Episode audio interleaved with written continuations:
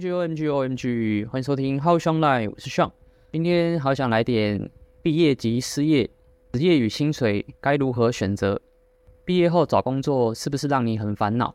觉得自己的学历和能力应该拿到更高的薪资，觉得市场上的工作都没有吸引你的地方，不知道该选择哪一个职业，担心自己的求职选择会影响你的未来。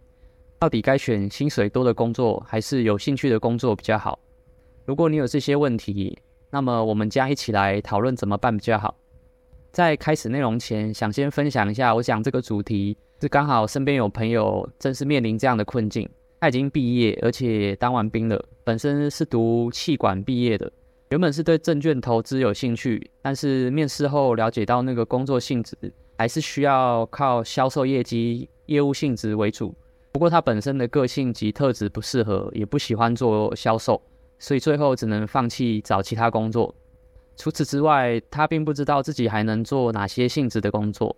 他只知道自己能找相关科系领域的工作。但坦白说，他说虽然是该系该科系毕业的，可是其实自己并没有太认真的学习自己科系的内容，只是图个顺利毕业。所以对于选择工作的方向，其实很没有信心。那后来几经焦虑后，他想说，先找个餐饮业的工作，就至少有个收入，同时也想尽可能找比较高薪的职位，想帮忙分担家里的负担，因此给自己不少的压力。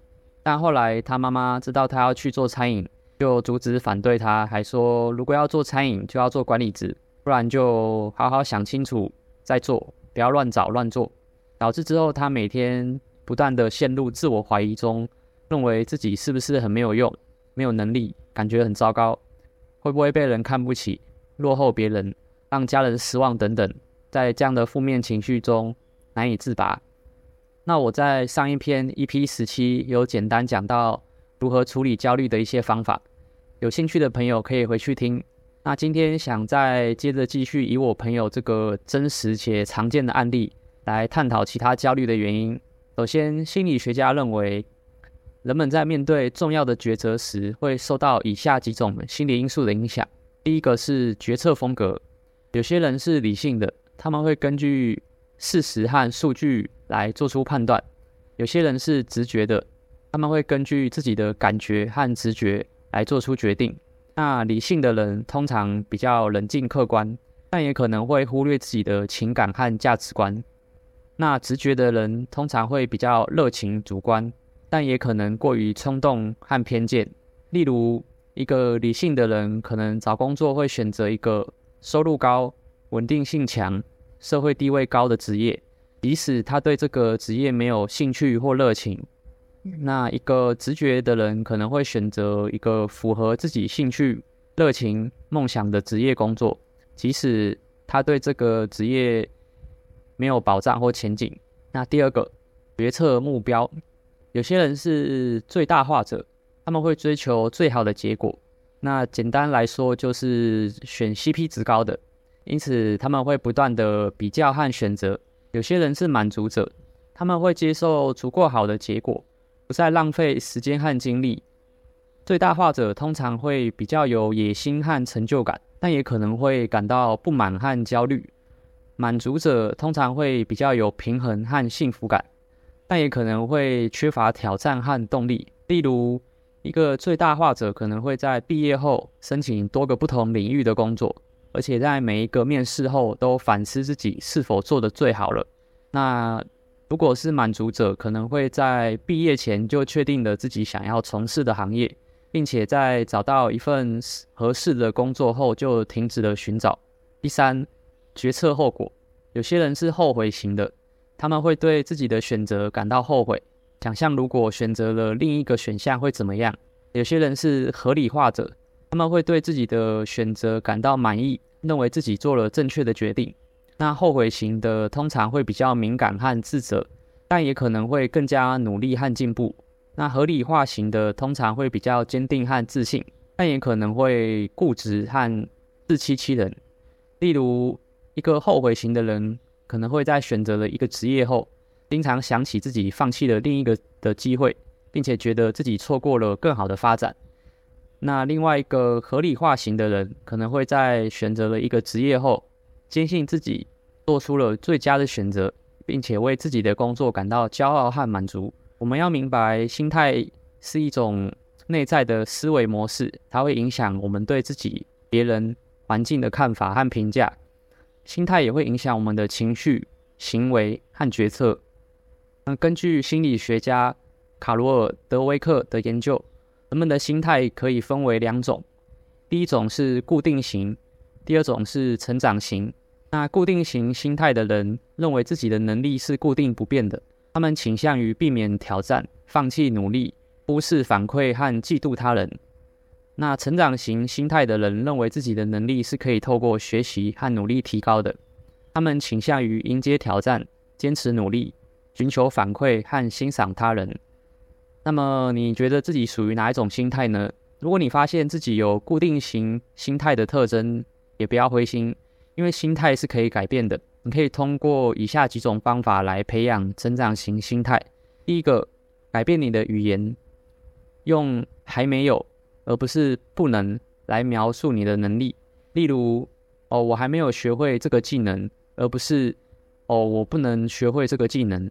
用“可以”而不是“必须”来描述你的目标。例如，“我可以提升我的表达能力”，而不是“哦，我必须提升我的表达能力”。第二个。挑战你的信念。当你遇到困难或失败时，不要把他们视为自己能力的证明，而是要把他们视为学习和成长的机会。问问自己，这次失败教会了我什么？我可以如何改进我的策略或是方法？我可以从谁那里获得帮助或建议？第三，庆祝你的进步，不要只关注你的结果，而是要关注你的过程，记录你的每一步进步。不论多小，都值得你为自己鼓掌按鼓励，同时也要欣赏他人的努力和成就，并且从他们身上学习和借鉴。那有了成长型的心态，你就能够更自信和积极地面对你生活中的抉择和挑战。你会发现，你的职业发展不是由你的天赋或运气决定的，而是由你怎么看待自己和行动决定的。你会更愿意尝试新事物，接受挑战，寻求帮助。分享经验，反思失败，持续学习和创新，这些都是让你在职场上脱颖而出的素质。当然，我们也不能忽视其他影响我们工作抉择的因素，例如市场需求、行业趋势、公司文化、个人兴趣等。因此，我们需要在考虑这些因素的同时，也考虑自己的心态。只有当我们有了一个正确和健康的心态，同时，全方位的尽可能综合考量到各个面向，我们才能够完整的更好认识自己，发挥提升和超越。那讲完心态面，想来讲讲实际面。通常毕业生在找工作时，往往会过于关注薪水的高低，而忽略了其他更重要的因素，例如工作性质、工作环境、学习机会、成长空间等。这样的心态可能会让你错过一些适合你的工作，或者让你选择了一些不适合你的工作，只为了追求一个看似高的数字。但是，薪资并不是衡量工作价值的唯一标准，也不是衡量自己价值的唯一标准。薪资的数字只是一个反映市场供需关系的数字，它并不能代表你的能力或者潜力。举个例子。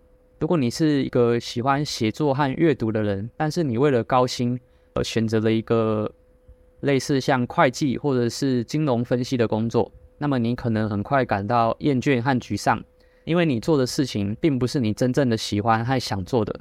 你可能会失去动力和创造力，也可能会失去和同事、客户的良好关系。这样的结果不仅对你自己不利，也对你的公司和社会不利。再举个例子。如果你是一个喜欢数学和逻辑的人，但是你为了高薪而选择了做像广告啊或是公关的工作，那么你可能一样很快会感到困惑和无力感，因为你做的事情并不符合你的思维方式和能力优势。你可能会感到压力和焦虑，也可能会与工作的目标和要求产生冲突。这样的结果也不会让你感到满意和开心。那根据德明财经科技大学的调查报告。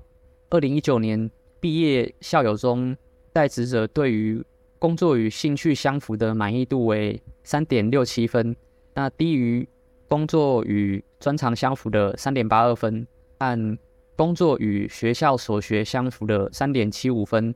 另外还有根据一零四人力银行二零二二年的工作价值认知调查，八九年级世代认为目前所学不符合职场的需求，所获得的薪资也不符合自己的期待。显示年轻世代较注重工作的正确性与被认可度，且重视和同事的沟通和合作情形。那七八年级世代普遍认为薪资条件符合期待是最重要的，其次是工作有保障。这些数据显示，也可以表现出很多毕业生在找工作时，并没有充分考虑自己的兴趣和热情，而是以薪资为主要考量。因此导致工作满意度不高。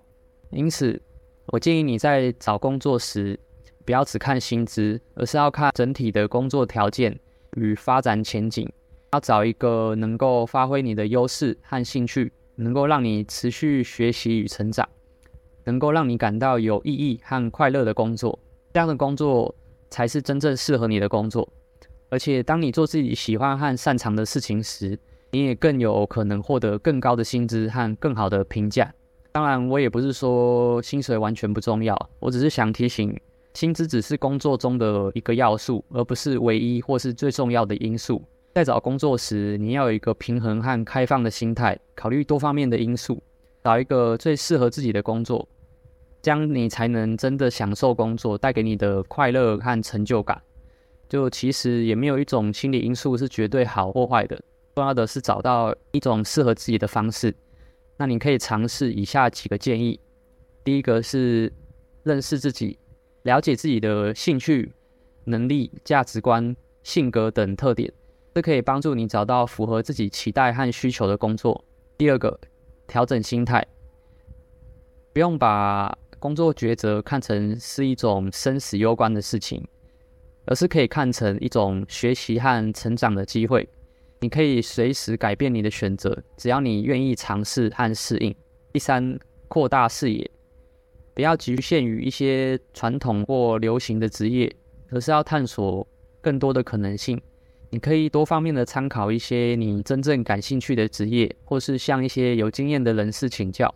第四，做好准备，不要盲目的做出决定，而要做好充分的调查和分析。你可以收集一些。